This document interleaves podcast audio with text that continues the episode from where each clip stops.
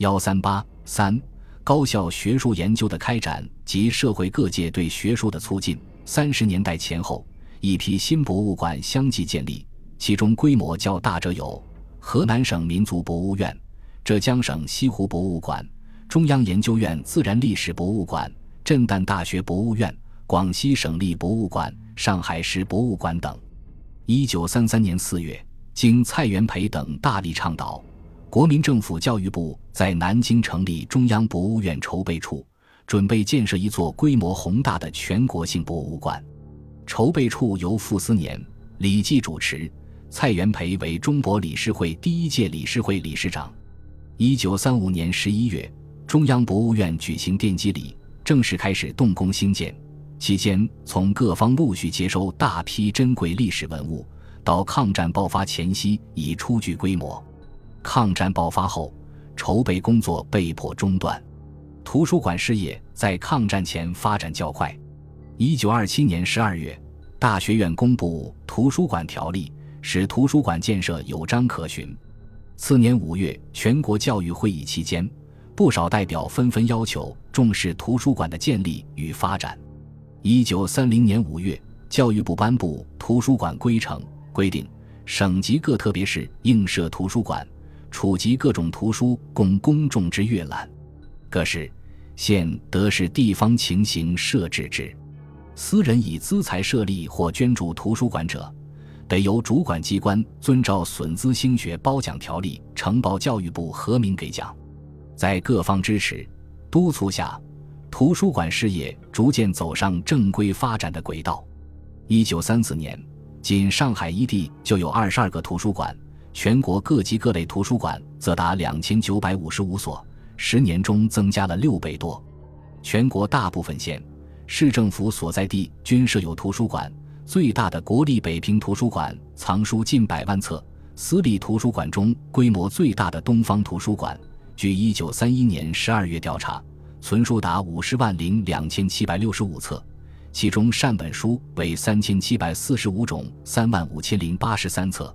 此外，各高等院校及部分中小学图书馆也迅猛发展。一九三三年，全国公私立高等院校共拥有图书三百四十万册，此后几年又续有增加。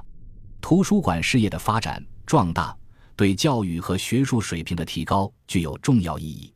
三十年代，随着学术的发展及国人对科学事业认识的加深，一些政界及学术界名流还发起过一个科学化运动。陈立夫、张道藩、张其云、吴承洛等均积极参与其中。一九三二年十一月，中国科学化运动协会在南京成立，最初会员有五十余人。次年出版《科学的中国》半月刊，系统宣传科学化运动的宗旨。他们提出，没有经济的转变，固然不会造就近代的文化；没有科学和机械的发明创造。更何从发端今日世界艳丽的文明？强调科学家的重要使命就是把科学知识送到民间去，使它成为一般人民的共同智慧。科学化运动协会成立后，先后组织工业生产、农业生产、商业经营研究改进会等组织，推广先进的科学技术，展开科学知识的普及与宣传，致力于中国社会之科学化。提出以五百万人受科学知识之直接宣传为最低要求。当然，由于当时中国整体文化及科学水平的限制，科学化运动推广发展受到很大限制。虽然协会会员到三十年代末发展到三千人，但运动始终局限于科学界本身，未能如发起者期望的那样真正推向社会。总的来看，自国民政府成立至抗战爆发的十年间。中国学术的发展还是比较健康的，广大知识界、学术界及社会各界人士为之做了不懈的努力。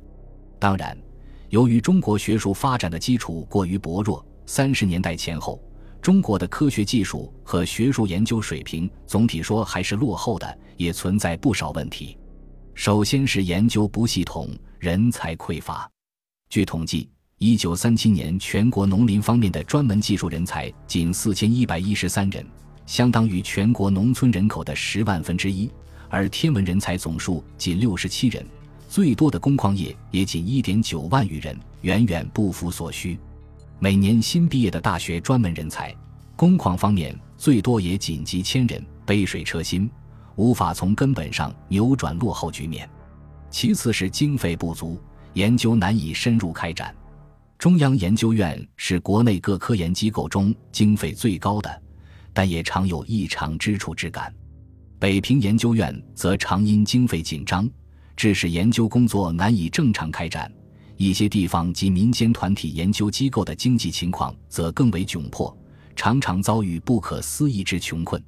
第三，政府对科学事业的管理尚欠完善。中央研究院成立后相当长一段时间，没有也无力担当起领导全国科学发展的重任，学术发展缺乏总体规划，各级科研机构的分工合作远未有效进行。中央研究院和北平研究院在研究机构设置上就有所重复，所有这些都在一定程度上阻碍着中国学术事业的进一步发展。